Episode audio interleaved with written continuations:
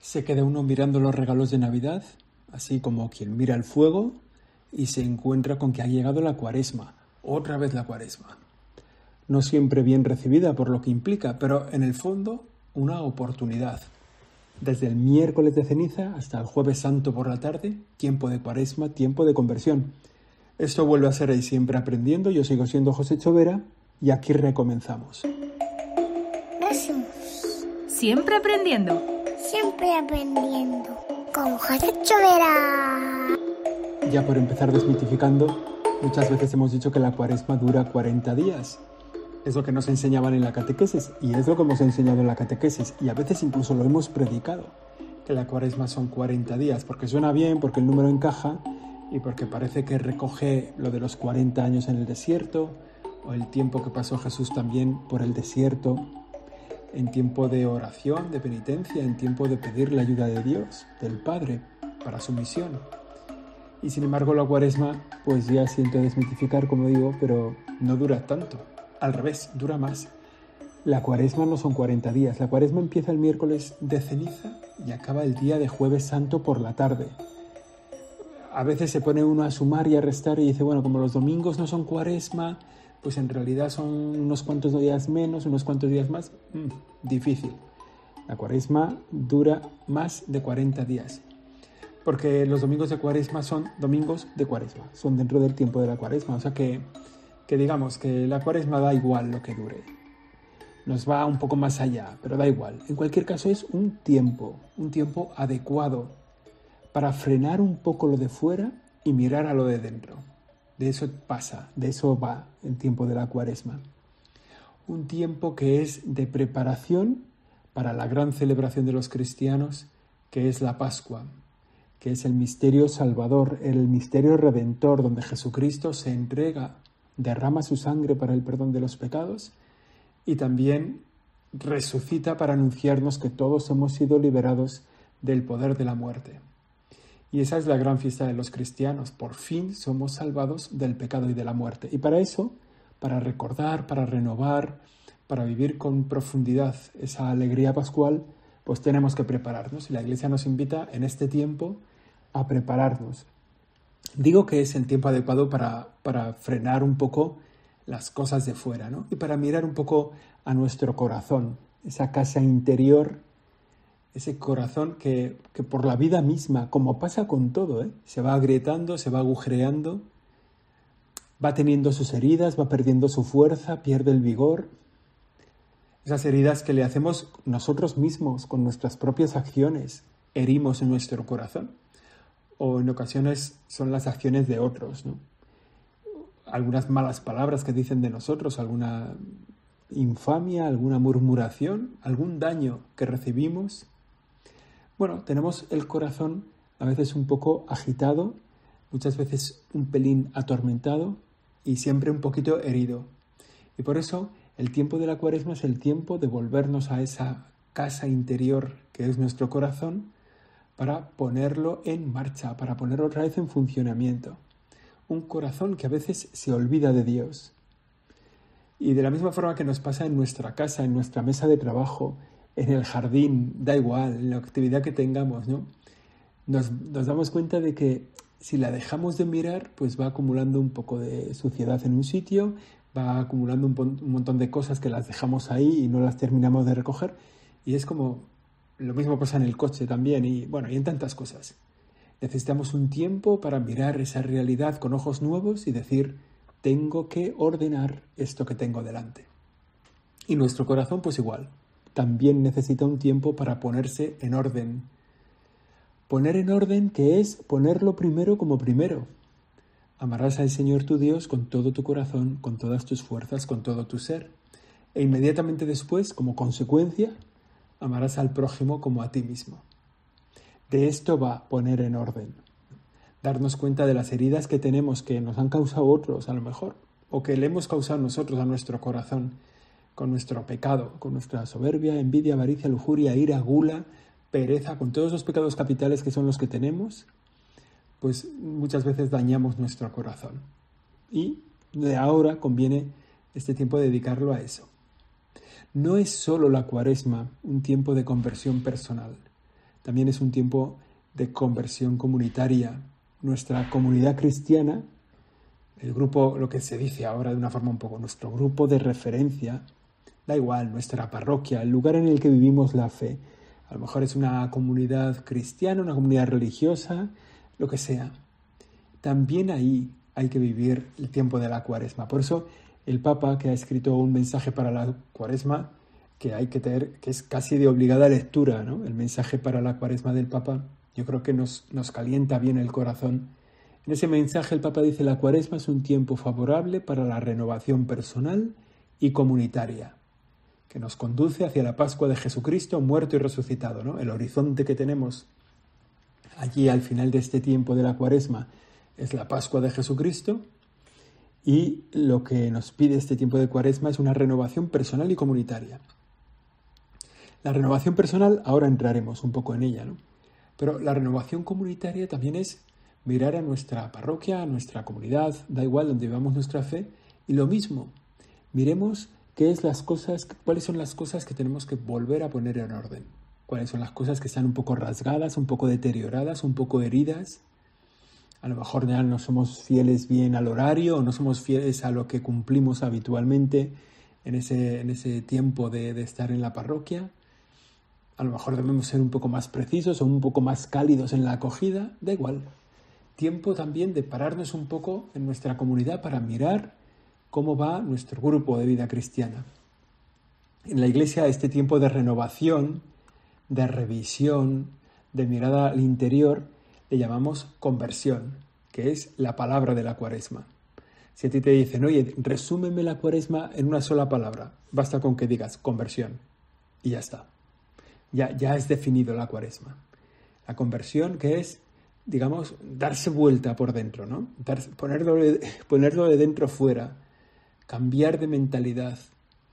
O en el fondo volverla a centrar la mentalidad, el corazón, nuestra cabeza, nuestra comunidad, nuestra vida, volverla a centrar para que la verdad y la belleza de nuestra vida no radiquen tanto en el poseer como en el dar no estén tanto en el acumular como en el compartir.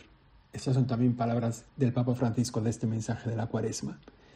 Es decir, que nuestra vida no se no busque acumular cosas, acumular ideas, acumular contenidos, acumular poder, sino darlo,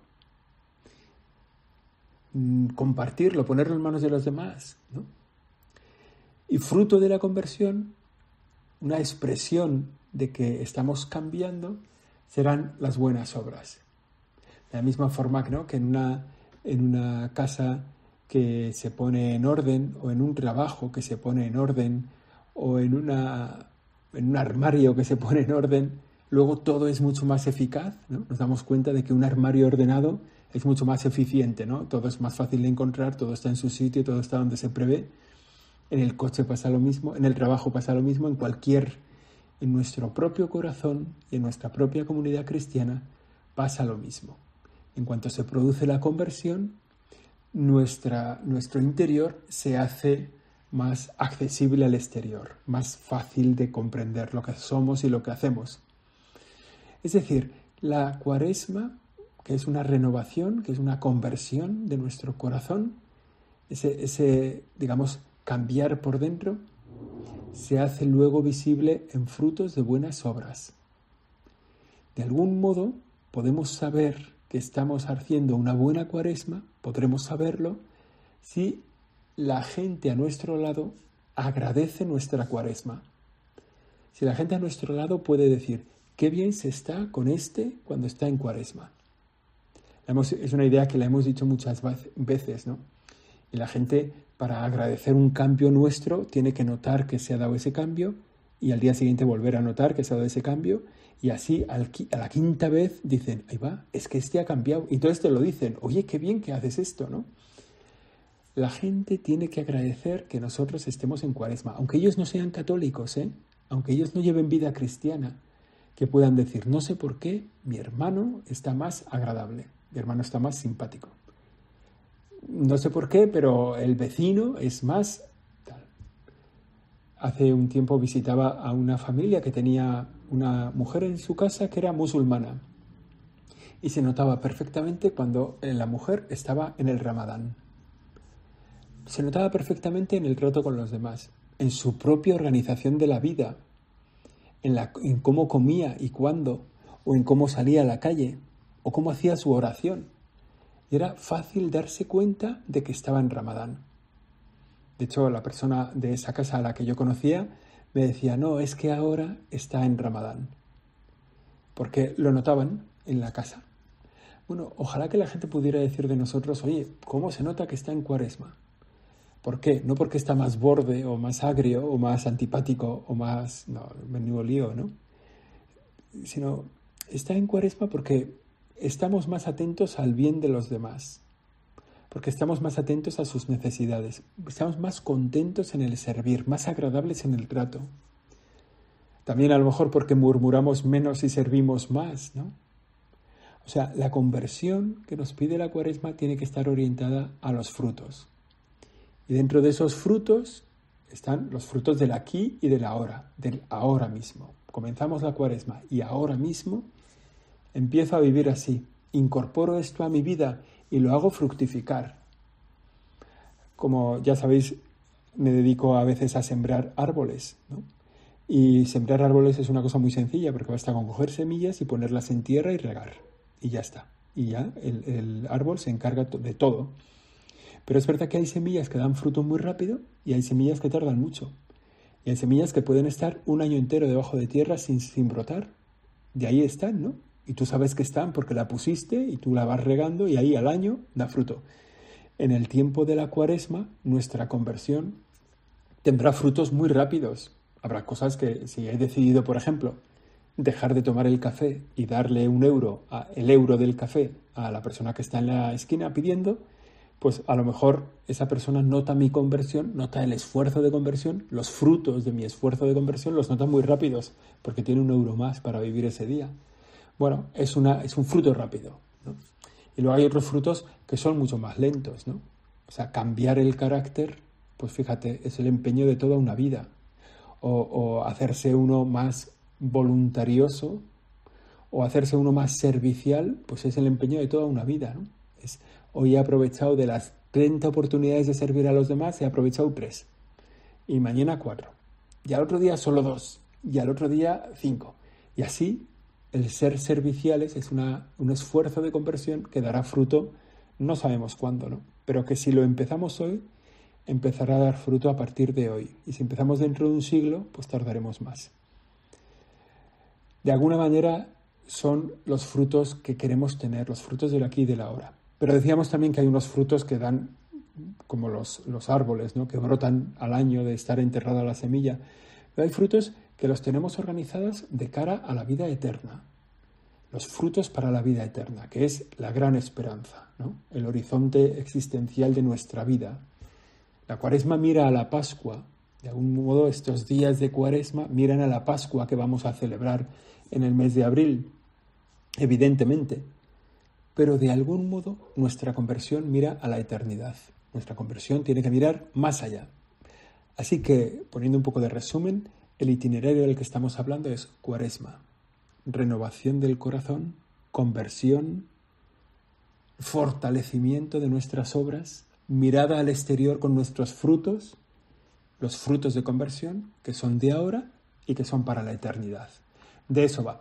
¿Y cuáles son las herramientas de esta conversión? Porque venga, voy a cambiar de vida. ¿Qué herramientas me ofrece la Iglesia para cambiar de vida? ¿Qué herramientas? Pues mira, tres. El ayuno, la oración y la limosna. En este tiempo de cuaresma, lo que la Iglesia te invita es a esas tres herramientas. El ayuno. El ayuno que es la renuncia a todo lo superfluo, a todo lo que ata nuestro corazón, a todo lo que te impide elevar el vuelo, incluso a cosas que te parecen necesarias, que prescindes de ellas, renuncias a ellas durante un tiempo, a lo mejor. El ayuno formalmente es ayuno de comida. ¿Cuánto hay que ayunar de comer? Pues mira, hasta que rasque la tripa, o sea, hasta que tengas hambre. Quiero decir, hasta que, hasta que tu cuerpo diga, oye, pero, pero hoy no comemos. Entonces es cuando realmente porque si haces un ayuno del que tu cuerpo no dice nada, es que parece que es un poco ayuno, ¿no? Por eso el ayuno es de comida, especialmente en el miércoles de ceniza y en el viernes santo. También el ayuno es la abstinencia de comer carne en los viernes de cuaresma, también el miércoles de ceniza, abstinencia de comer carne, que se llama la vigilia, que se dice. Bueno, es un pequeño sacrificio, pero va más allá. El ayuno estrictamente es eso, ¿no? El miércoles de ceniza, el viernes santo, comer menos. Cada uno sabrá cuánto significa comer menos, ¿no? Pero, pero va más allá, ¿no? No se trata solo el ayuno de esto, sino se trata de hacer fuerte nuestra voluntad para luchar contra el pecado. Y la voluntad es fuerte cuando uno se manda y se obedece. Es, es fácil darse cuenta qué voluntad tienes. Tú te mandas y te obedeces, pues tu voluntad es fuerte. Tú te mandas y no, está, y no te obedeces, pues es que tienes que mejorar en tu voluntad. Y en esto hay margen. Y para eso, para eso también sirve el ayuno. Siempre hay margen de mejora. Muchas veces nos mandamos cosas y no nos obedecemos. Nos mandamos levantar de la cama cuando suena el despertador y no nos obedecemos. Nos mandamos ponernos a hacer la tarea o el trabajo. Nos mandamos sonreír al marido o a la mujer o a los hijos o a los compañeros y nos cuesta obedecernos. Ya le pasaba a San Pablo y llegó al cielo, ¿eh? o sea que tampoco somos raros si no conseguimos obedecernos. Pero el empeño de hacer fuerte nuestra voluntad mediante la renuncia voluntaria a las cosas o a los intereses o a los bienes particulares, hacer fuerte nuestra voluntad para luego poder tomar decisiones y llevarlas a cabo, es el esfuerzo al que nos lleva el ayuno. La segunda palabra, hemos dicho, la segunda herramienta en este tiempo de la cuaresma es la oración. Retomar el contacto con Dios, volver a poner en nuestra agenda. Cuando nosotros miramos en el, en el teléfono móvil cuál es la agenda de este día, las cosas de este día, ¿hay lugar para Dios? ¿Está Dios presente en tu agenda? Volver a ponerlo en nuestra agenda, en nuestro día a día, ir a misa todos los días, en este tiempo de cuaresma, leer el Evangelio todos los días, es decir, que Dios pinte algo en nuestra vida, porque el encuentro con Dios es decisivo para una vida cristiana y en eso también necesitamos conversión, darnos la vuelta, volver a, reconocer a Dios como el Señor. Eso exige método, disciplina, horario, presencia de Dios. También la oración comunitaria. ¿eh? Ahora hay muchas, muchas cauces de formación y de oración en las parroquias. ¿no? Enseguida se ponen charlas cuaresmales, enseguida hay exposiciones con el Santísimo, volver a la parroquia. También oración comunitaria. Y la tercera palabra es limosna. Dar. Dar de lo que tenemos. Dar hasta cuando. Dar hasta que duela. De la misma forma que hemos dicho, el ayuno es ayuno cuando rasca el estómago. La limosna es limosna cuando rasca el bolsillo cuando de repente tenemos que renunciar a cosas habituales de nuestra vida, el café, como decía antes, o el periódico, para dárselo a los demás.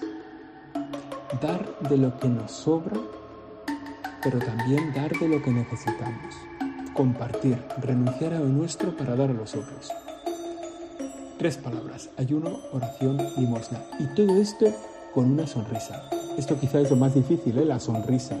Será lo más eficaz Vivir enfadados en cuaresma se carga todo nuestro proyecto cuaresmal.